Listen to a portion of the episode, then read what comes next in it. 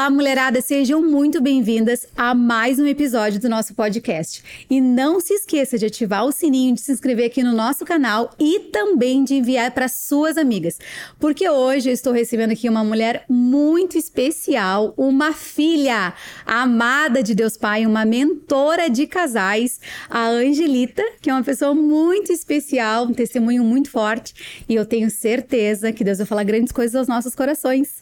Antes aqui da gente começar, já estava aqui eu e ela, só nas. Angelita, seja muito bem-vinda. Que Deus te use. Fala para a mulherada aqui quem é a Angelita. Verdade, obrigado pelo convite.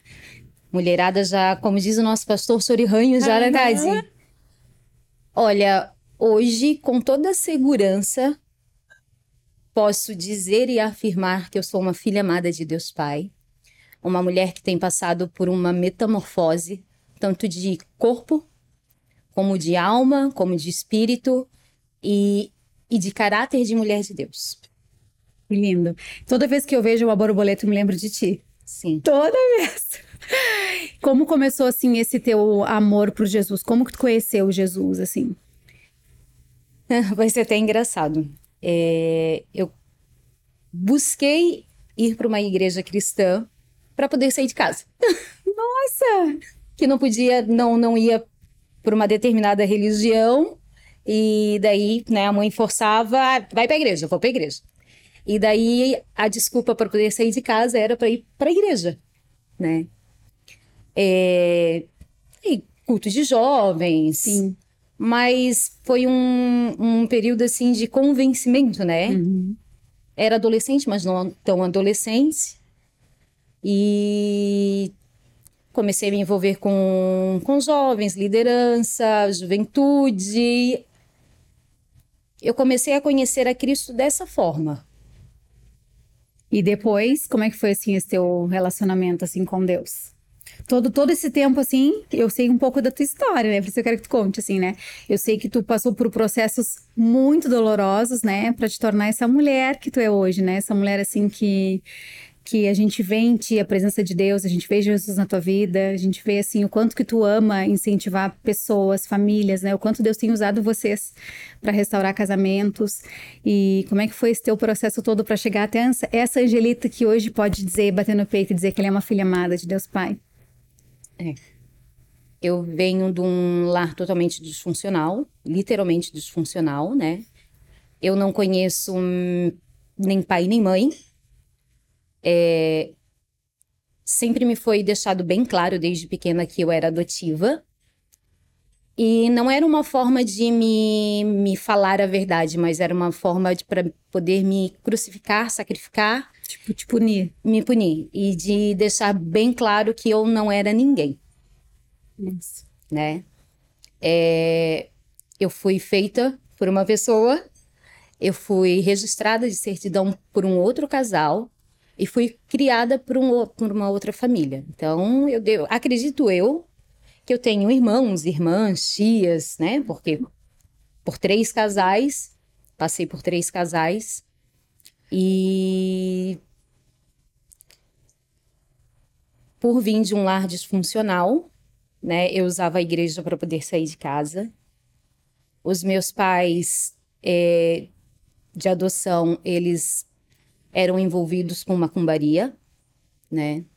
Então, quando eu comecei a conhecer um pouquinho mais Jesus, é, eu não queria viver naquele mundo que eles viviam, né? De ser obrigada a ajudar até fazer trabalhos dentro de casa para outras pessoas, né? De ter que ir comprar coisas para eles poderem fazer trabalho. E foi uma caminhada bem dolorosa, porque teve o tempo do convencimento, teve o tempo da religiosidade, teve o tempo do achismo, até eu ter um encontro com Deus Pai. Como é que foi assim esse encontro? Como é que tu teve assim? Por que que tu teve esse encontro? Como foi esse encontro? Esse processo ele começou em 2016. É, foi um tempo que Deus ele começou a me mostrar quem eu era, mas quem eu não deveria ser. Ele começou numa crise de um casamento, né? quando nós estávamos para completar sete anos de casados, onde houve uma traição virtual é, com um membro da igreja, Nossa. né? Então, tanto eu como meu esposo, nós vivíamos no modo religiosos. Superativos, sempre juntos, de segunda a segunda, Uhum. Mas não havia respeito, não havia amor próprio, não existia submissão, não existia o olhar para o meu esposo como um sacerdote líder, porque como eu fui é, ensinada a eu depender de mim mesmo, né? Eu entrei numa relação onde eu colocava meu marido como um, um Deus supremo. O meu mundo era meu marido, né? Ele era tudo para mim. É ainda hoje em dia, mas hoje Deus em primeiro lugar, Sim, de uma outra forma, de uma né? outra forma. Então nós tivemos essa crise do casamento, de uma traição. É, E de repente, aquela Angelita que se achava superior a todo mundo, que se achava santa, perfeita, que julgava todos, que falava de todos, né, que se sentia muito importante.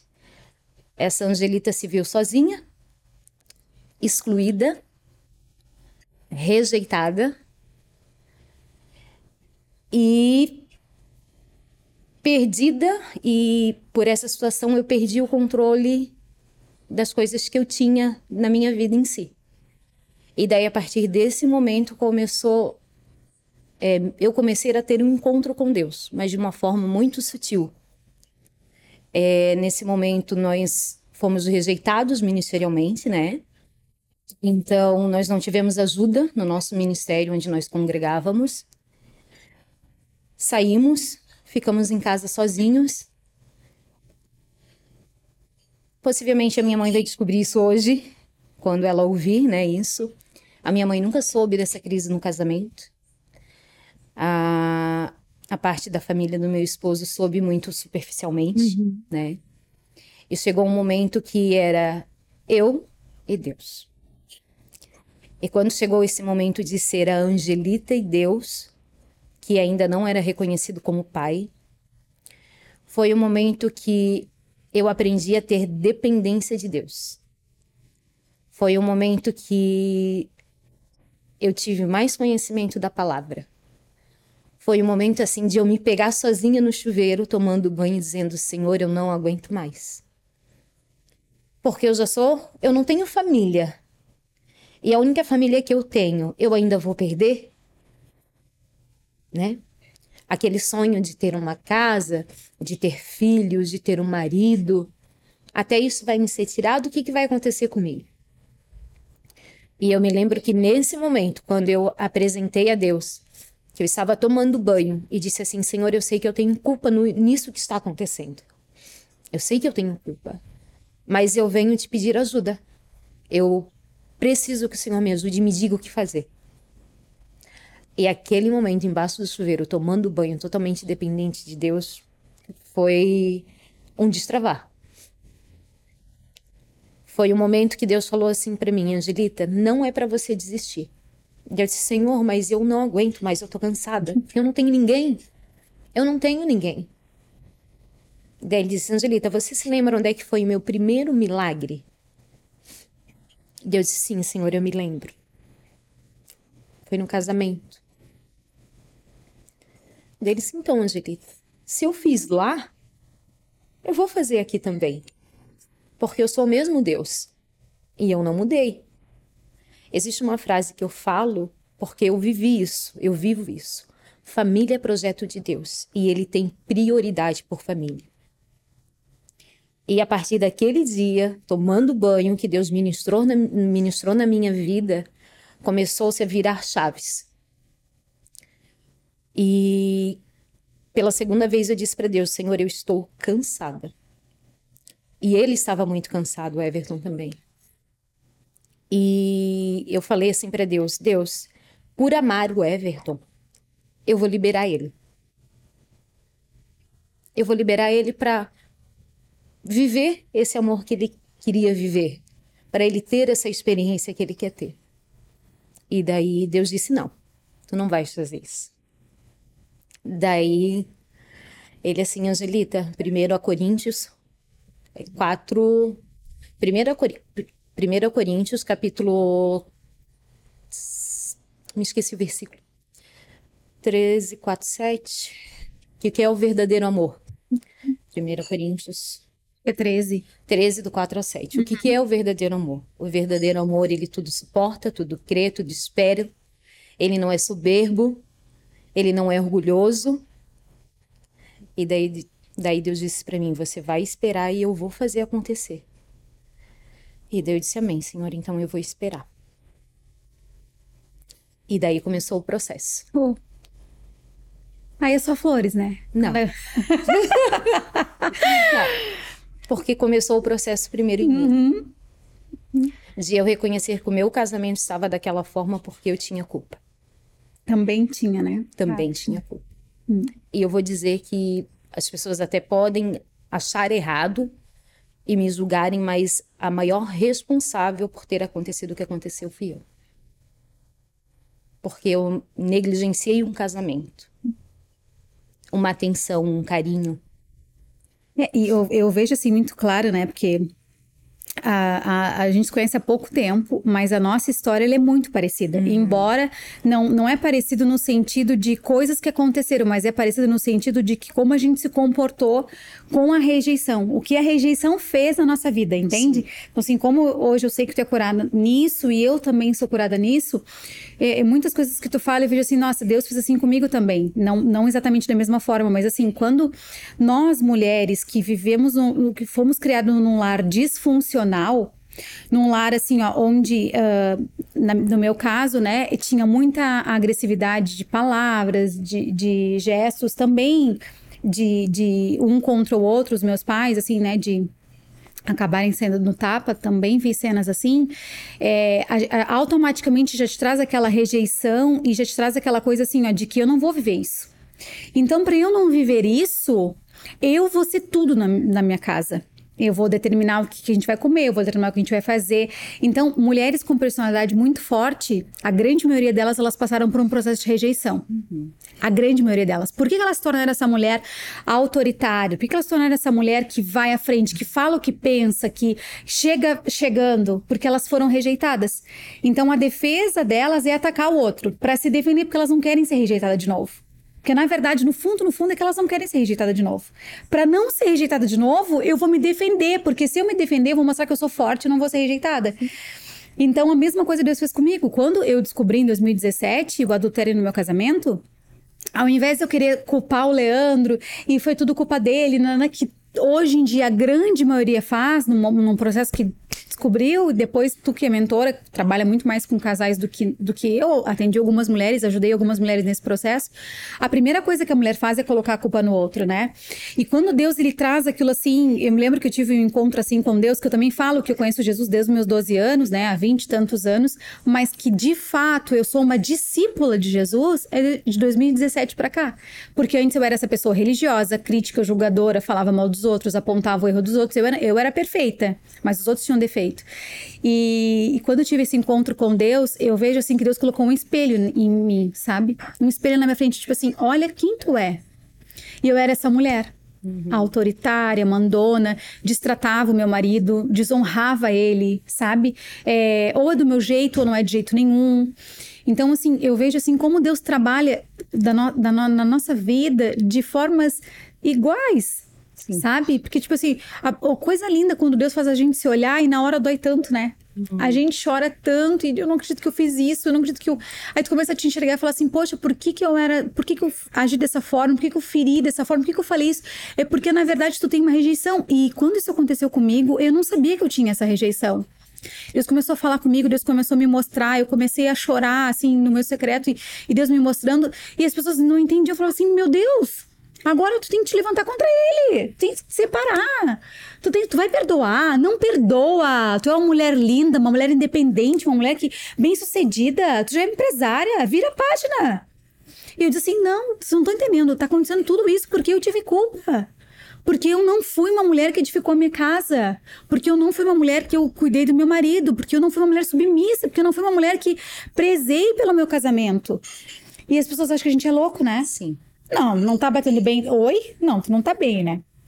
E coisa linda isso que Deus faz, né? Porque depois Deus começa a transformar, transformar. E muitas mulheres que eu falo hoje, elas dizem assim: ai, quanto tempo durou a Tade? Aí quando eu falo assim, ah, gente, foi de três a cinco anos, assim, três anos eu sendo moída, amassada, assim, triturada, engolir o meu orgulho, de engolir a minha autossuficiência, de engolir a minha vaidade, de engolir tudo, eu tô certa. Foram três anos assim. Depois eu passei por mais dois anos, eu e o Leandro trabalhando juntos e a gente abriu mão de tudo, nos mudamos para cá, então depois foi mais um outro processo, né?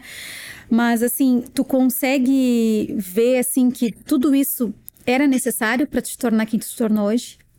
Era necessário.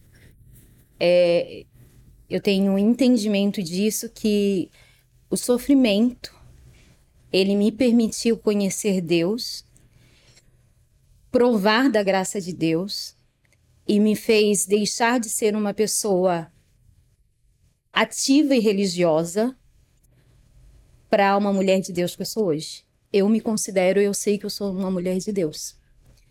O teu processo ele foi mais longo em relação ao casamento, o meu não foi tanto. Eu acredito que Deus usa de, de várias maneiras e formas para que o propósito dele se cumpra na nossa vida, né? É, o, nosso foi muito rápido. Como é que eu vou te dizer que foi muito rápido? É, a, a traição virtual durou um mês, mas foi só virtual. E o meu marido sabe, eu posso dizer que mesmo que tivesse passado do virtual, eu perdoaria Não ele. faz diferença. Não né? faz diferença. É, ele me contou, e a partir do momento que ele apresentou, ele tirou um fardo dele e lançou sobre mim. Mas amém por isso. Porque hoje eu só posso estar aqui e, e estou vivendo o que eu estou vivendo, porque um dia nós erramos como um casal, eu errei como mulher, mas onde era para ter um ponto final, Deus acrescentou uma vírgula e a partir daquele dia Deus começou a escrever uma nova história na nossa vida. O nosso processo ele foi muito rápido. Eu vou te contar um, um testemunho. É, eu parei de acreditar nas pessoas por causa da traição. Eu não conseguia mais olhar nos olhos da, das pessoas. Eu não conseguia mais sentir amor pelas pessoas porque a, a rejeição eu tentava disfarçar ela com abraços, com beijos, com presentes, tentando comprar algo, né? É, tentando manipular. Eu era uma pessoa manipuladora. E quando, a, quando, quando aconteceu a traição, que foi confessado, que foi perdoado, que nos apresentaram né, um, um retiro, um curso de casados, nesse todo esse processo eu preservei cuidar dele. E eu acabei me deixando um pouco de lado, né? Então eu me lembro assim quando a gente ia para o curso de casados, eu entrava com a cabeça baixa, eu não conseguia olhar nos olhos das pessoas, porque eu tinha medo que elas me machucassem novamente. Hum. Eu me fechei, me coloquei numa redoma e quando eu tinha oportunidade eu atacava as pessoas mesmo provando do milagre da restauração do casamento. Deus restaurou o casamento, mas eu não queria mais ser ferida pelas pessoas. E eu me lembro, é uma aula muito específica, a qual eu e meu marido a gente ama muito ministrar ela, que é a aula de perdão. O perdão ele gera vida. O perdão ele é uma semente lançada.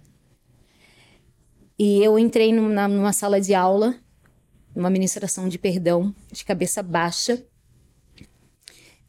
o rosto carrancudo, fechado, sem brilho no olhar, sem vida.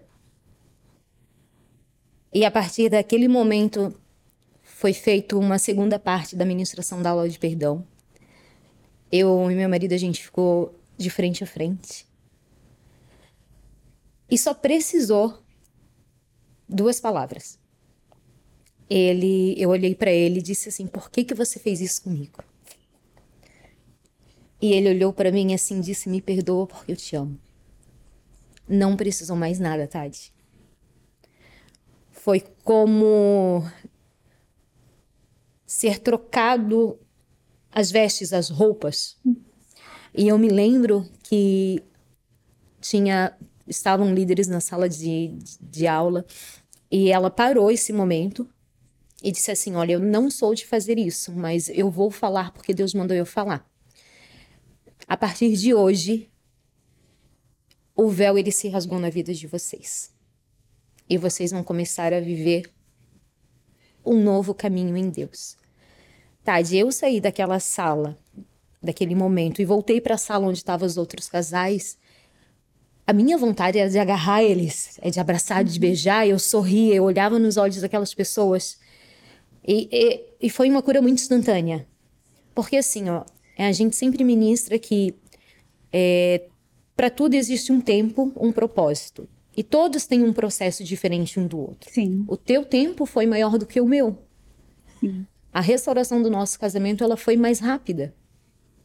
Porém, existiu propósito para isso. Porque a partir desse momento, Deus precisava trabalhar naquela caixinha que estava escondida. Aquele lixo, aquela mentira, aquela rejeição, aquela frustração. E a partir desse momento, começou-se um processo ao qual eu não sabia que eu ia viver e que estou vivendo hoje. É, Deus ele é incrível, né? Ele é maravilhoso. E sabes assim que o que eu vejo assim que os casamentos uh, restaurados, porque eu acho assim que uh, só pode falar que existe uma nova, uma nova chance, que existe um novo tempo para quem passou pelo processo da traição. Porque às vezes a pessoa fala assim: ah, eu enchi a boca e dizia, meu Deus, se acontecesse comigo nunca na vida. Meu Deus me livre, quantas amigas minhas foram traídas? A minha mãe foi traída a vida inteira e eu dizia para ela: como que tu perdoa? Dá um pé na bunda dele. Tipo, manda ele embora de casa. Tipo, como que tu, né? Tu, tu te permite passar por isso? E, e, eu sempre disse assim, não, nunca isso vai acontecer comigo. Isso é impossível acontecer comigo. E se acontecer, ha, só o que me faltava, né? Página virada. Parece assim que foi exatamente naquela área que Deus falou assim: ah, é essa área aqui então eu vou tocar. Então é essa aqui. Então, para te encontrar, então é nessa aqui, então, que eu vou, vou, vou permitir, assim, né? E durante. E quando isso aconteceu comigo, assim, eu não acreditava também. É, porque assim, é, não faz diferença, sabe? Se é virtual, se não é. Hoje em dia, a grande maioria das traições, elas são virtuais, a grande uhum. maioria, não foi diferente comigo, né? A grande maioria é virtual, mas indiferente, entende? A Bíblia fala que se tu pensar, tu pecou. Sim. Se tu pensar, tu adulterou. Então ali já existe um adultério, né? E nós que temos essa raiz de rejeição, para nós é, é muito doloroso, porque, tipo assim, eu fui rejeitada mais uma vez. Eu fui rejeitada mais uma vez. E as pessoas vão olhar para nós e vão dizer assim: ah, porque quando tu tem problema com a rejeição, tu tem problema com identidade. Sim. Então, o que os outros vão pensar sobre mim? O que os outros vão dizer sobre mim? E, e esse meu, meu processo do Leandro, a gente também ficou sozinho, sabe? Porque eu não podia falar para ninguém, era um escândalo se eu falasse para alguém. Tipo, nunca ninguém ia acreditar naquilo. E se alguém acreditasse que existisse alguma, alguma traição no nosso meio, com certeza era da minha parte, porque o Leandro sempre foi uma pessoa muito quieta, muito na dele, e eu sempre fui uau, então, né, foi a tarde, com certeza. Enfim, essas, esses rótulos que o mundo nos coloca, que nos paralisa, sabe? E que nos impede de alcançar a cura. Porque muitos casamentos são desfeitos, existe muito divórcio, porque existe muitas coisas ocultas debaixo do tapete. Porque se eu falar de verdade o que eu sinto, se eu falar de verdade o que eu tô passando, eu vou ser colocada no banco, eu vou ser rejeitada, eu vou ser acusada, julgada. Julgada. Então eu vou deixa quieto. Aí o deixa quieto, o que que ele faz? Vem o divórcio. Tudo que o inimigo quer é destruir famílias, porque ele não tá destruindo somente pessoas, ele tá destruindo gerações né? Então, por isso que hoje eu, eu luto tanto e, e todas as pessoas que vêm falar comigo, não vale a pena, eu sempre vou falar que vale a pena sempre vou falar que existe sim, porque esse meu processo de três anos, assim, a gente nunca se separou de ficar em casas diferentes nem nada, a gente sempre ficou junto nesse período, mas foi um processo de três anos, tipo, de transformação constante de Deus na minha vida, sabe? E uma coisa que eu chorei muito nesse processo, que eu falo muito para as mulheres hoje, é que a gente sempre quer que o outro comece a mudar. sabe? Então eu me lembro assim que eu comecei a ter muito mais vida com Deus. Então eu comecei a ler muito mais a Bíblia, eu comecei a voltar a jejuar, eu comecei a voltar a ter meu devocional todos os dias. Eu saí do, do modo ativado, uhum. religião, e eu fui pro modo ativado discípula. Eu quero ser como Jesus foi, porque crente todo mundo é. Todo mundo crê em alguma Sim. coisa. Mas ser discípulo de Jesus é morrer para si. É abrir mão dos, dos desejos da carne. É realmente falar assim, Deus, que a tua glória seja na minha vida. E para que a tua glória seja na minha vida, a minha glória não existe. É somente a tua. E aí eu fui entrar nesse caminho, nesse processo. E eu me lembro que eu cobrava muito do Leandro. Eu disse assim: Tu leu a Bíblia hoje? Por quê? Porque eu tinha muito medo que ele tivesse uma recaída, entende? E como é tão fácil, né? A gente pega o celular e é tão fácil acontecer. Eu tinha muito medo daquilo. Então eu cobrava muito ele porque eu achava assim, ó, se ele tiver vida com Deus, ele não vai cair. Se ele tiver vida com Deus, ele não vai cair. E, e aí eu, ele disse assim, Li, e eu dizia, então me conta o que que tu leu hoje. Então compartilha comigo o que, tu leu. Jejuasse, não vi tu jejuando, eu vi tu comendo. Então eu cobrava muito dele, assim, porque eu queria que ele tivesse aquela vida que eu que eu estava tendo com Deus, sabe? Até que um dia Deus falou assim para mim: é, filha, é primeiro em ti. Eu quero que tu te preocupes com o que eu tô fazendo na tua vida. Eu restauro pessoas. Pessoas restauradas, elas têm casamentos restaurados. Então eu quero restaurar primeiro a tua vida. Primeiro eu quero te dizer quem tu é, para que, que eu te chamei.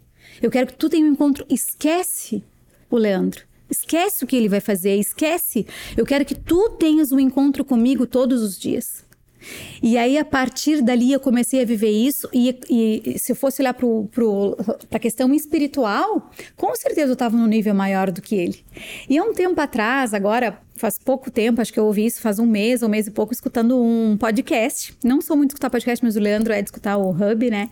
E o Leandro escutando, e eu estava escutando com ele, e ele estava entrevistando um pastor, e o pastor falou assim: Você sabe é, que quando Deus fez Eva, Adão dormia, Adão estava morto. Então, quando Deus forma, ele falando sobre casamento, quando Deus forma a mulher, quando Deus está naquele processo da mulher, que Deus está gerando a mulher, o marido está dormindo. Mas depois que a mulher está pronta, ele acorda. E quando ele acorda e eles se encontram, ele normalmente ele tem um nível superior espiritual da mulher. E isso aconteceu na minha vida, só que eu não entendia. Porque hoje o Leandro acordou muito depois de mim e hoje ele é o meu mentor. Ele é o meu pastor, ele é meu discipulador. E eu falar isso para as pessoas, as pessoas às vezes até ficam assim, mas é verdade. Ele é a pessoa dos meus bastidores que eu, no, quando eu vou colocar qualquer coisa no Instagram, vou escrever uma frase, ele sempre olha antes e fala: amor, tá certo? Eu quero dizer isso, isso tá, tá correto. Então, tipo assim, ele é a pessoa que me impulsiona e espiritualmente hoje ele é muito mais avançado do que eu. Só que a gente entendeu que Deus chamou cada um de uma forma, entende? Então, talvez hoje eu seja que eu estou aqui me expondo, ele tá ali atrás das câmeras. Mas ele é a pessoa que faz com que eu esteja aqui e isso é muito lindo da restauração do casamento. É. É isso que faz valer a pena lutar por um casamento e perdoar. Porque assim, eu tenho falado com mulheres que eu não consigo, eu não vou perdoar. Como que tu conseguiu perdoar? Porque eu sei como eu consegui perdoar. Eu, eu deixei de ser Deus na vida das pessoas. Porque quando tu é Deus, tu, Deus já perdoou e tu continua trazendo lixo para dentro de casa, tu continua jogando na cara, tu continua falando, é porque tu está dizendo que tu é melhor do que Deus. Porque Deus, se ele perdoa essa pessoa e tu não perdoa, é porque então tu é melhor do que Deus. E quando Deus me falou isso, eu quis amar e perdoar. E hoje eu tenho uma compaixão, uma empatia pelas pessoas que eu não julgo mais elas. Mas para eu estar nesse processo de não julgar mais elas, eu precisei estar lá no fundo do poço, lá dentro da lama. Como que tu, Angelita, diria? Como é que, como é que a gente consegue perdoar isso? Teve um, um, um episódio, uma cena bem marcante dentro da nossa casa é, ele entendeu que esse, esse relacionamento, esse contato com essa moça não valeria a pena porque ia trazer destruição para a família. Mas é, ele achou que ele poderia ser colega. Uhum. Porque o sentimento tinha terminado, aquele, aquela confusão, né? Aquela ilusão, né? A ilusão, aquele encantamento uhum. tinha passado. Porque ele tem conhecimento da palavra. Uhum. E chegou um dia é, que o Espírito Santo ele é o nosso amigo, né? É, me trouxe algo, me revelou algo e eu fui confrontar, confrontar o, o meu marido.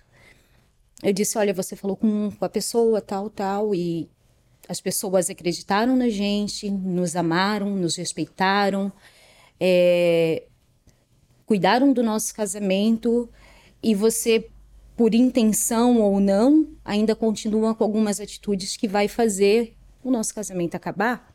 Isso nesse processo uhum. de, de pós-retiro, uhum. curso, é, antes da aula de perdão, isso aconteceu.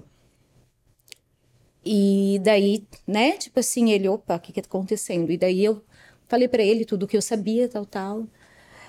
Houve uma manipulação da parte dele. E naquele momento, Tade, é tão interessante que todo e qualquer sentimento que eu tinha, é estranho falar isso, tá? Todo e qualquer sentimento que existia pelo meu marido de amor, remorso ou culpa ou julgamento, ele morreu. Eu vou é, te contar assim a, a cena como ela aconteceu. Eu estava lavando louça, depois de a gente ter conversado, botei um louvor, comecei a lavar louça e ele, ah, eu vou embora, então eu vou embora, porque se tu não confia em mim, olha, se você sair, eu não, eu não aceito mais que você volte, porque você conhece a palavra. As pessoas sem nos conhecer, nos amaram sem nos julgar, é, estenderam a mão para gente e você está rejeitando o que Deus está fazendo no nosso casamento, porque ele teve uma recaída. E continuei lavando a louça, o louvor, ouvi e, e fiquei totalmente neutralizada, assim. De repente, ele me, me pega pelo braço e diz assim: Vem aqui. Ele me colocou sentada na cama. Eu nunca mais vou esquecer dessa cena. Ele se ajoelhou na minha frente e ele disse assim, ó, amor, a partir de hoje eu quebro todo o envolvimento que eu tinha ou que eu possa ter com essa pessoa. E diante de ti, diante de Deus, se eu voltar a ter qualquer contato com ela, eu permito que Deus me tire a minha vida. Ai, Angelita, mas que forte isso. Foi um momento dele com Deus. Sim. Eu acho que é quando ele ele teve um posicionamento, ele se posicionou. Porque o Everton ele nasceu em berço cristão. Ele é totalmente conhecedor da palavra. Eu estava começando, mas uhum. ele já tinha uma caminhada mais longa. Tadi, eu posso te garantir que a partir daquele dia houve uma cura no nosso casamento. Quando ele se posicionou como homem de Deus que ele era. É, eu acredito assim muito que Sabes que a restauração, eu, eu primeiro eu, ve, eu, vejo assim, quando acontece isso, eu vejo que primeiro Deus quer tratar a mulher. Quase em, todos, porque a, a, grande maioria, a grande maioria que eu atendo pelo menos, são homens que com, cometem né, a, a, o adultério. E, mas eu vejo assim que para esse casamento ele ter realmente uma restauração genuína, precisa haver a confissão. Precisa de, desse homem, entende? Sim. Então, tipo assim, ó, não adianta a mulher ficar lavando, ficar batendo boca, ficar uh, jogando em cara, ficar, sabe? Não adianta isso. E também não adianta a mulher se anular. Não. E fazer tudo que o marido quer e ser um, sabe? E, tipo assim, e ser um, uma marionete nenhum dos dois lados dá certo. É, o, o, a gente precisa ter um equilíbrio, uma sabedoria que só o Espírito Santo traz. Para que a gente possa ter um casamento restaurado. E, sempre quando eu falo com as mulheres, eu falo assim: não pensa só em ti, pensa na tua geração, porque é uma maldição que tu vai, é uma herança que tu vai trazer para teus filhos, para os teus netos, para os teus bisnetos, entende? Até a quarta geração. Então, pensa bem, olha para tua família, olha para teus familiares, olha para as pessoas. Eles são casados? Não, eles não são. Eles são felizes? Eles têm uma vida de realmente um casamento feliz? Ou eles têm coisas? Eles têm uma prosperidade genuína ou eles têm dinheiro? Não é. Aí a pessoa começa a pensar, sabe? Meu Deus, é verdade, é isso. Então eu acredito sim que. Só que essa confissão, para que haja isso, esse posicionamento do, do nosso cônjuge, do nosso marido, é, a, a, ele tem que estar arrependido totalmente, entende? Então tem que realmente haver um, ali um arrependimento, uma renúncia. E não é assim, né? Não. Vamos combinar, né? Que não é assim, né? E eu me lembro assim que quando eu passei por um processo assim que eu disse, chega, eu não quero mais. É, eu falei, Deus, agora acabou, é o fim, eu não vou mais lutar por esse casamento, Deus, eu não aguento mais, não quero mais, não vou mais. E Deus falou para mim assim, agora não é o fim, agora é o começo. Porque foi quando o Leandro veio e confessou tudo para mim. Eu não tava pronta para ouvir aquilo, entende? Tipo assim, ó, eu não queria ouvir. Eu disse, não quero, não me fala. Eu não queria ouvir. E ele disse pra mim assim: eu preciso te falar, porque mesmo que tu não queira hoje, eu entendi que eu sou um, um escolhido de Deus. E para eu ter uma vida de verdade com Deus, eu preciso confessar tudo que eu fiz de errado, para eu, eu me reconectar com Ele. Enquanto não, não tiver essa, essa confissão, eu não consigo me reconectar com Deus, porque eu continuo no lamaçal. Sim.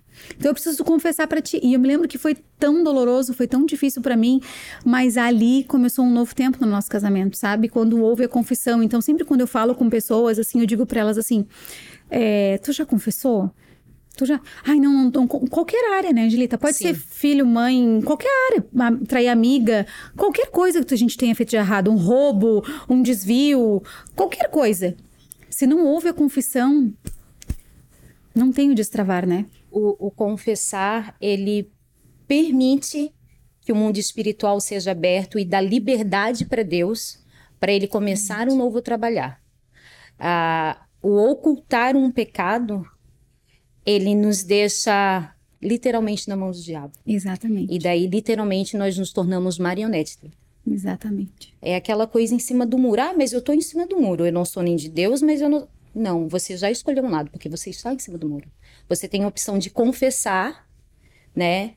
E o confessar é, ele tem o tempo certo, o momento certo, né? Ele precisa ter estar direcionado em Deus uhum. e Deus ele vai proporcionar, né, a presença do Espírito Santo, conforto para que as coisas que estão ocultas sejam colocadas à clara e quando é apresentado por Espírito Espírito Santo, ele é que vai trabalhar. Uhum. Porque nesse momento, quando é confessado, nós matamos a nossa carne. Porque a nossa uhum. carne, ela é mentirosa ela planeja o mal, ela só tende para as coisas erradas, que é tudo contra a palavra de Deus, uhum. né? E naquele momento que ele é, que ele ele se posicionou, uhum. as coisas assim, olha, é, eu voltei a olhar para o meu marido como um homem de Deus, que ele sempre foi, mas ele estava perdido. Uhum. Se perdeu no meio do caminho, né? É... E qualquer um de nós pode se perder, né? a palavra fala, né? Que estão de pé, cuide para que não caia. É. E hoje, assim como você e seu esposo, eu tenho meu marido como sacerdote da nossa casa. Ele é meu líder. O meu marido, ele é meu líder. Ele me instrui, ele me repreende, ele me ama, ele me exorta, ele puxa minha orelha, mas ele também vem cá que eu vou te dar um abraço, uhum. vou te consolar e vou te ajudar. O, o meu marido, para mim, o Everton, ele é um homem de Deus. Uhum um homem de Deus que, no momento de fraqueza, se perdeu, mas se permitiu ser ajudado e restaurado por Deus, né? E foi através dele, é, foi ele que me deu de presente de, de, de casamento, presente de casamento. Ele pagou o retiro de mulheres para mim. É, nós já estamos muito bem resolvidos, já estávamos muito Sim. bem resolvidos na, na, área do casamento, nessa parte do casamento, tanto que ministramos para casais, sim, aconselhamos. Sim. E só que durante todo esse processo é, acendeu uma chaminha, uma faísca da parte da rejeição. E durante todo esse processo, eu sempre sou muito entregue. Tudo que eu vou fazer para mim, tudo tem que ser muito extremo. Tem que ser tudo no máximo. Uhum. Nada que eu for fazer vai ser fazer por fazer, né? Então, Deus restaurou o casamento, começamos né, a ministrar na vida de casais, então tudo era uma entrega, Sim. uma entrega. Mas durante todo esse processo de 2017 até 2019, 2020, a Angelita ficou de lado. Né? O casamento estava restaurado, restaurado, ok, meu Deus, maravilha. A Angelita não era mais convencida nem convertida. A Angelita agora era uma mulher de Deus, que tinha intimidade com Deus, que orava, que buscava, né? que, ma que mata o eu todo dia. Só que chegou um período que a Angelita ela se perdeu na sua essência, ela não sabia quem era, quem eu era. Quem eu era? Quem era Angelita? A Angelita era uma mulher que teve o casamento restaurado em Deus porque buscou ajuda. A Angelita era a mulher que perdoou a traição de marido. Tudo bem, ótimo ser vista dessa maneira. Só que a essência da Angelita. Quem era Angelita, né? A pergunta que você fez ali para mim no começo. Se fosse há uns dois anos e meio atrás, eu ia dizer: Ah, eu sou simpática, assim, eu gosto de abraçar, de beijar as pessoas. Eu não saberia dizer quem eu sou, quem eu era. E eu me lembro que teve o primeiro, segundo primeiro retiro de mulheres, primeiro retiro, segundo retiro de mulheres. Você lembra, Tati? Eu fiz o primeiro, o segundo a gente trabalhou. Então tá, isso foi no primeiro retiro de mulheres. A gente fez o primeiro, A lembra? gente fez o primeiro. E eu me lembro que eu comecei a fazer o ciclo do Celebrando a Cura. Eu fui fazer o Celebrando a Cura, mas sabe que é aquela coisa de estar naquele lugar, mas não saber o que você estava fazendo lá? Porque eu estava muito bem resolvida ministerialmente, né? E toda vida que eu chegava lá, eu recebia aquela palavra, tudo muito bom. E chegava, chegava naquele momento de partilha. Eu não fui pro grupo de rejeição, tá? Eu fui pro grupo de procrastinação. Porque é, eu sempre priorizava as outras pessoas.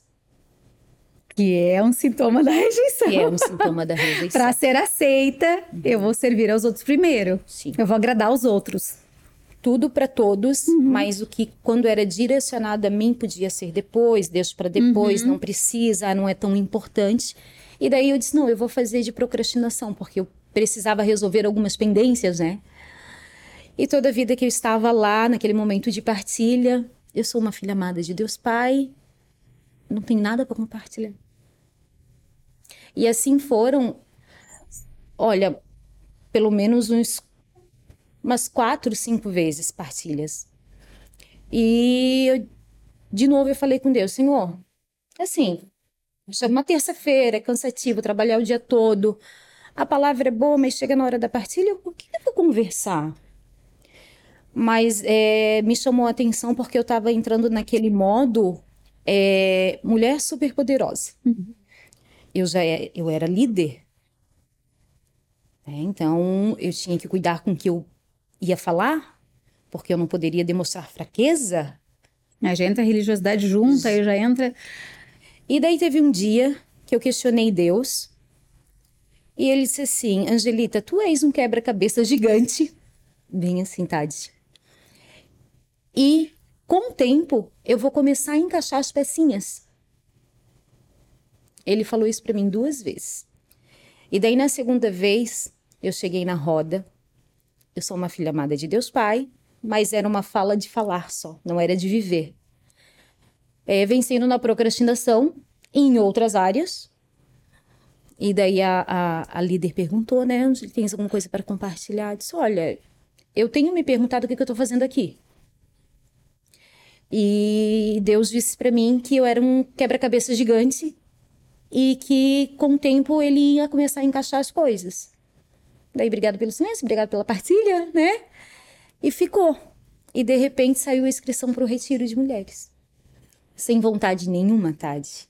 E eu sou aquela pessoa super empolgada para estar no meio dessas coisas, porque o conhecimento da palavra de Deus, ele nos gera é, autoridade. E nos dá a oportunidade de ter vida com Deus. Então, a palavra fala que as pessoas perecem por falta de conhecimento, né?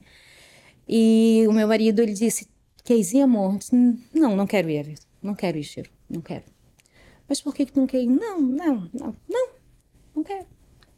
Ele foi lá, ele comprou e ele me deu de presente. Ele disse assim, ó, eu quero que você vá. Eu disse, tá, então vou, já comprou, pagou, né? Ele falou, eu vou te dar de presente. E daí tá, tudo bem, tudo tal. Mas a partir do momento que ele disse que ele me deu de presente, começou a criar um conflito dentro de mim. Sentimentos. E daí eu disse, ai meu Deus, o que será, né? E fui. E foi a melhor coisa que me aconteceu na vida. Eu pude provar de um encontro não só com Deus, mas com o Pai. Uhum. Coisa linda. E daí lá, Tade, eu me lembrei do que Deus tinha falado para mim, que eu era um quebra-cabeça gigante e que ele estava encaixando algumas peças. Porque Deus já tinha nos tratado da, em parte da religiosidade, é, ele já tinha nos revelado qual era o nosso ministério, o propósito, né? até nós chegarmos na, na, onde a gente estava, que era trabalhar com casais, ajudar outros casais. Ele já tinha nos revelado quem nós éramos e como ele olhava para gente como casal.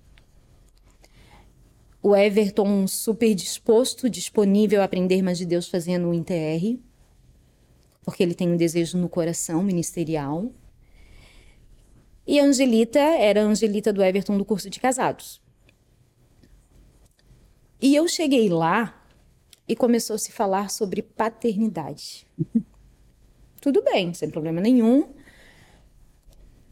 Eu vou ser bem sincera, porque eu, eu pude compartilhar isso com a minha liderança. Sexta-feira, para mim, eu não assimilei, eu não, eu não consegui é, aproveitar nada, porque estava uma luta interior. Sábado ainda ficou naquele vai, não vai. E quando chegou aquela ministração muito específica, que antes mesmo de eu saber o que ia acontecer, eu fui lá para o cantinho, lá atrás. E, e Deus me fez lembrar de umas situações. Porque eu vou ser bem sincera, eu acreditava que eu tinha problemas com materno e não paterno. Por ouvir muitas vezes que eu era filha de uma prostituta, por, por ouvir muitas vezes que não fosse por causa da minha mãe ter me pegado, ou eu não estaria viva, ou estaria vivendo da mesma forma que a minha mãe biológica, que eu não era nada, que eu não era ninguém, que eu iria ter um casamento infeliz, que eu só servia para ter um corpo bonito, E quando chegou aquele momento, Deus me fez lembrar de duas cenas. Um era no dia das crianças, na rua na minha casa, onde todas as crianças estavam brincando com os brinquedos que ganharam. E a minha mãe estava vindo da padaria. E eu disse assim: Mãe, tu sabes que dia é hoje? Eu sei, dia das crianças. Tá aí, e daí nada. Daí, tudo bem. E daí ela tava mastigando um chiclete. Eu disse: Ah, mãe tá mastigando um chiclete? Tô, por quê? Trouxe para mim. Não, tu não merece. Tudo bem. Me veio essa cena, eu nem me lembrava mais disso. Tudo bem, passou. E uma outra cena muito forte que me veio no coração foi que quando eu comecei a me envolver com a igreja, né, para poder sair de casa daquele conflito, daquela confusão, é, eu, come, eu comecei no Ministério de Dança. E por estar envolvido com isso, sempre é muito ministrado na nossa vida a submissão. A honrar pai e mãe, né? E eu me lembro de estar saindo de casa para ministrar num, curso, num culto de jovens no sábado. E eu olhei para o meu pai na porta e disse assim: Pai, bênção, que eu vou para a igreja. E ele me olhou e disse assim: Eu preferia te ver saindo agora por uma zona do que te dar a bênção para você ir para a igreja. Mas isso eram, é, é, eram cenas, eram algo que eu vivi que estava esquecido. E daí eu falei com Deus, Senhor, eu preciso ganhar um abraço. Eu preciso saber que o Senhor está comigo. Eu tô chorando, mas eu tô chorando de alegria porque eu pude viver esses dois momentos: a negligência, a rejeição e pude provar da cura. E chegando lá naquele momento,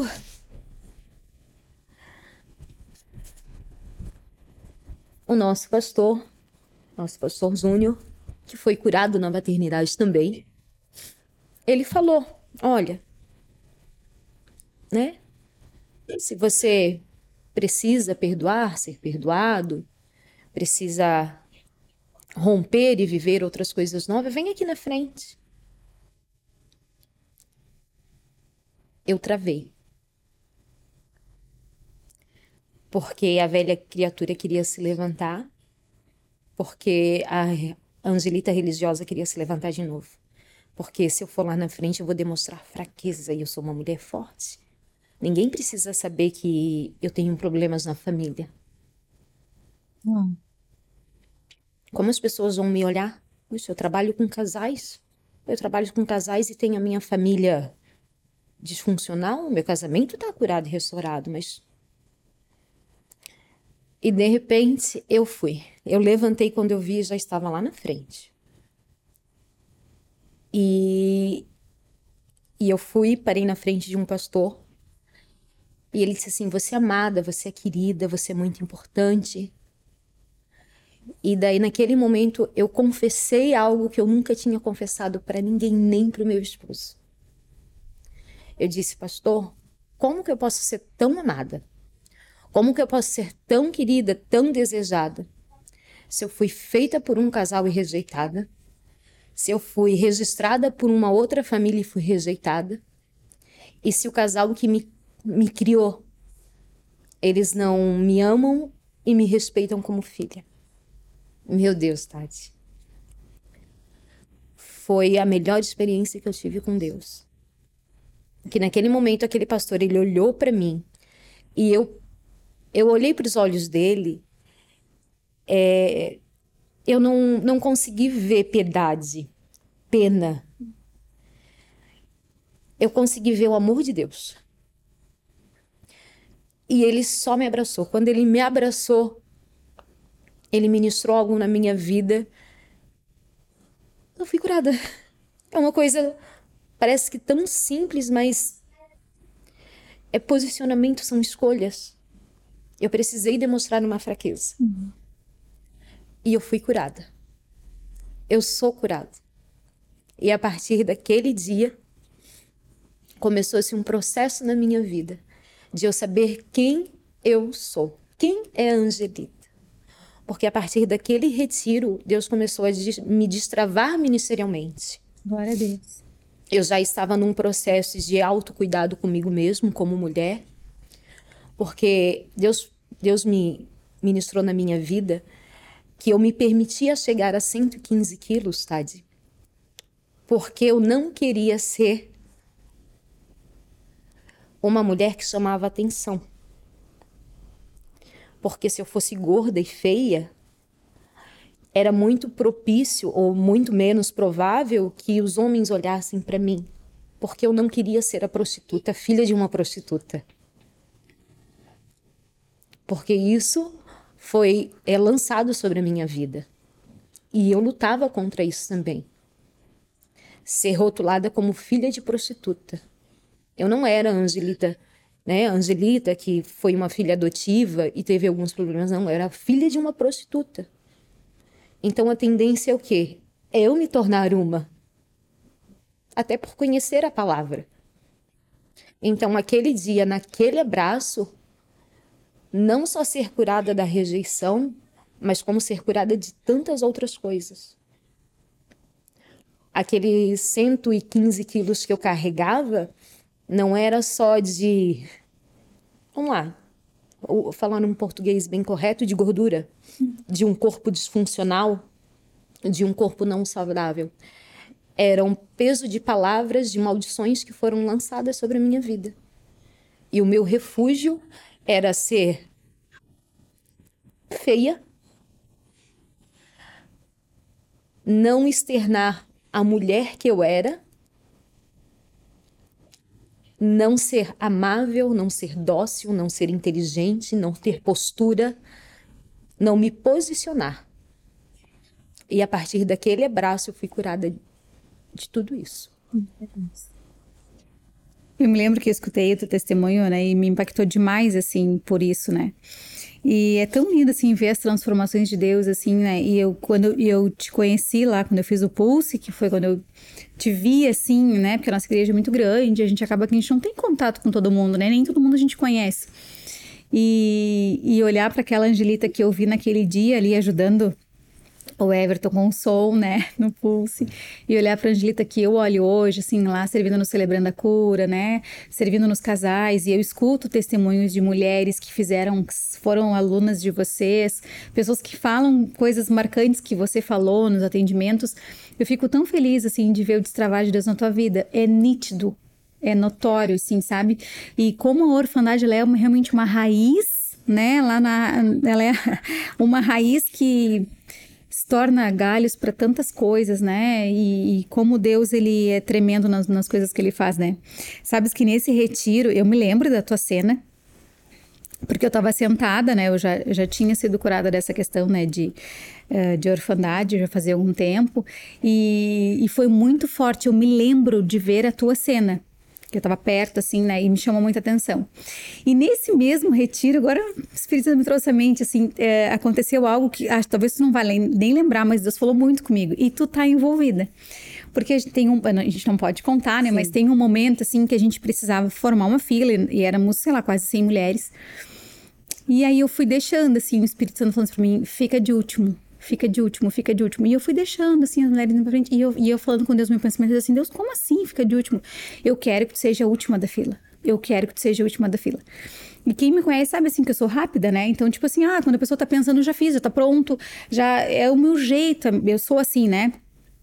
E aí eu fui assim, ficando para trás e falei assim: Deus, o que, que o senhor quer falar comigo sobre isso? Deus, isso não faz sentido, né? Deixa eu não passar, eu não passar. Aí a penúltima pessoa era tu. E aí eu falei assim, não. Aí eu falei assim, Deus, e eu vi que tu tava mais ou menos de lado, assim, meio atrás de mim. Eu falei assim, Deus, se é o Senhor mesmo que tá falando comigo para eu escolher os últimos lugares, para eu ficar de último, eu vou falar pra Angelita passar na minha frente e ela vai passar. Só que como eu sei que tu é super serva, que tu serve, que, sabe, não tem ruim para ti, vamos, vamos lavar o banheiro, vamos, sabe? Eu disse, não, se não for, ela vai dizer, não, Tade, fica aí, deixa que eu fico de última. Porque eu sei como tu é, entendeu? Sim. E, tipo, fiz aquela prova com Deus, assim. E aí, quando eu falei para ti, eu falei assim, não, e tu tá, tá, fiz assim para mim, tá bom. E aí, tu passou na minha frente. E aí, eu fiquei de última. E Deus falou assim para mim, eu quero que tu escolha os últimos lugares. Quando tu fores sentar nos primeiros, eu vou te chamar e eu vou te autorizar. Desde aquele dia, nunca mais eu sentei no primeiro banco da igreja. Tu pode ver que eu sentava sempre lá na frente Sim. e nunca mais eu sentei lá na frente. Eu sempre sento sempre nos últimos. E eu já tinha esse hábito assim acho pela minha característica de, de, liderança, por ter estudado sobre liderança também, sempre quando eu faço qualquer coisa para o meu time, alguma coisa assim para a família, eu sempre sirvo os outros, eu sempre sou a última a servir. Sempre. Isso foi uma coisa natural minha que eu já tenho. Acho que pelos meus pais nos servirem primeiro, é, acho que já vem isso de, de, de, herança também, né? Mas eu não tinha esse hábito de sentar. Eu tinha sempre de sentar assim, ah, vou sentar no melhor lugar, tipo, vou sentar na frente. E eu me lembro como Deus ministrou naquele dia na minha vida e tu tava junto, assim, agora eu me lembrei disso, meu Deus. Foi marcante também esse retiro para mim, foi muito bom, nossa, meu Deus, é, é tão bom quando a gente se permite, né? Porque eu, eu vejo assim, sabe, que Deus ele quer derramar, ele quer transformar, ele quer lapidar, ele quer, ele quer fazer da lagarta uma borboleta. De todas, né? Todas nós mulheres, ele quer nos usar. E, e onde nós estivermos, né? E eu me lembro, inclusive, do teu mimo, que eu não posso falar aqui, mas que me marcou muito também. É, coisas que a gente viveu, assim, nesses Sim. retiros que a gente trabalhou juntas, né? E, e como é lindo quando a gente se permite, sabe? Como é lindo, assim, quando a gente se permite a viver esses processos de Deus, porque Ele começa a abrir portas que a gente não imagina, né? Ele começa a nos, a nos lapidar e a nos formar de um jeito que a gente se olha no espelho. Eu não sou mais a mesma. Sabe? Aquela Tade de, sei lá, cinco anos atrás, ela não existe mais. Aquela pessoa morreu. E cada dia eu quero me tornar uma Tade mais parecida com Jesus e com o coração que agrade a Ele, que adora Ele, que exalte a Ele. E não importa o que os outros vão pensar de mim, não importa os rótulos que o mundo quer me colocar, não importa as dores que as pessoas querem me trazer para me paralisar, não importa a rejeição que as pessoas muitas vezes ainda tentam e ainda lutam com isso todos os dias para vencer, não importa importa, sabe? Eu quero viver os sonhos os planos de Deus. Eu quero estar no centro da vontade dele e eu quero que ele seja exaltado através da minha vida. E eu vejo isso muito claro em ti. Sabe que tu tá realmente te despertando, que tu tá florescendo ministerialmente, né? E eu quero profetizar na tua vida que cada vez mais tu voe e cada vez mais alto e que Deus te leve em lugares que tu nunca imaginou e por mais que tu te sinta totalmente improvável, por mais que tu pense assim, nossa, eu essa Angelita, né, que foi tão rejeitada por essas pessoas, é, são essas pessoas que Deus escolhe. São as pessoas que não escolhem o primeiro lugar na fileira, mas são as pessoas que escolhem o último lugar. É isso que Deus tem ministrado muito no meu coração e Ele é especialista em levantar as improváveis. Ele é especialista em nos tirar daquele lugar da lama e nos colocar no lugar do palácio, sabe? Eu me lembro que quando eu tava num dia chorando muito, pensando assim, Deus acabou meu casamento, acabou a minha vida, sabe? Eu vou desistir de tudo que eu tenho aqui, eu não quero nada, eu vou embora só com a roupa do meu corpo, vou pegar minha filha, sabe? E vou para outra cidade, vou para outro estado, e vou começar tudo de novo. Deus falou assim para mim: do poço ao palácio, José do poço ao palácio. E hoje eu vejo essa, essa, essa frase tão forte que Deus me entregou naquele dia e eu entendo que palácio é esse. Não é um palácio financeiro, não é um palácio de poder, de dinheiro, de fama, não é um palácio de ostentação e nem de visibilidade, mas é um palácio de estar aos pés da cruz. É um palácio de se humilhar diante dele e falar: Senhor, eis-me aqui, faz o que o Senhor quiser de mim, me leva onde o Senhor quiser e que os teus planos e os teus sonhos se cumpram na minha vida. E eu quero dizer isso para ti hoje nessa gravação, que Deus tem te levado aos palácios e que Deus te, leve, te eleve em lugares cada vez mais altos, não para engrandecimento teu, que eu sei que o teu coração não é esse, mas para que a glória dele seja manifestada na tua vida em todos os lugares que tu fores, que tu seja uma mulher que gere vida, que é assim que eu te vejo hoje, uma mulher que está gerando vidas e uma mulher que tem sido tremendamente usada por Deus para restaurar muitas famílias. E não é famílias, é gerações. Sou Obrigada. obrigada. Obrigada pelo Muito teu obrigada, sim. Tade. Eu sei como foi difícil a gente gravar, a gente, meu Deus, a gente marcou, remarcou e não dava certo, mas eu sei que essas, essas, ah, quanto mais difícil é, mais o Senhor faz e mais Ele cura e mais Ele derrama e é tão lindo o que Ele tem feito. Obrigada pelo teu sim, obrigada por tudo que tu voe cada vez mais, borboleta. Amém. Obrigado. Eu agradeço o convite. É difícil estar aqui. Uhum. É muito diferente do que estar numa sala de aula ministrando para casais ou estar num aconselhamento. É, mas eu agradeço a oportunidade. É, até antes de começar a gravar, a gente estava falando é, e eu volto a repetir, eu tenho é, total entendimento que hoje eu sou uma mulher que, no meu falar, eu tenho oportunidade de gerar vidas e trazer cura. Isso. Então, eu acho que é por isso, às vezes, de tanta resistência, né? Porque chegou uma época da nossa vida, da minha vida, que eu era vista pelos homens ministerialmente. Só que eu me escondia de Deus. Uhum. Hoje, eu estou no momento de estar em Deus e me esconder dos homens. Então, é, estar aqui também é novidade para mim. Uhum. Eu agradeço o convite, muito obrigada, porque eu sei também que você é uma mulher de Deus, uma mulher de oração, e só senta aqui quem Deus permitir que, que agregue, traga e confirme o propósito dele, né, pro, pro que Deus colocou no teu coração. E as amigas dele. As amigas dele. Obrigada, tá? Que Deus De te abençoe grandiosamente. Gente, que coisa mais linda, mulherada. Meu Deus, assim, ó, o coração acelera, dá um calorão, dá arrepio. Coisa boa sentir a presença de Deus. E coisa boa, eu fico tão, tão, tão feliz de ver essas mulheres que Deus tem levantado, esse exército de mulheres que estão aí, né, desafi sendo desafiadas e desafiando a si mesmas para morrer para elas e para viver para Cristo. Isso me motiva demais, me deixa muito, muito feliz, muito alegre. Tenho certeza que Deus falou muito ao teu coração, então encaminhe esse vídeo para que o nome dele seja glorificado e para que muitas mulheres, através desse episódio, sejam curadas em nome de Jesus. Eu te espero na próxima semana. Um beijo, que Deus te abençoe.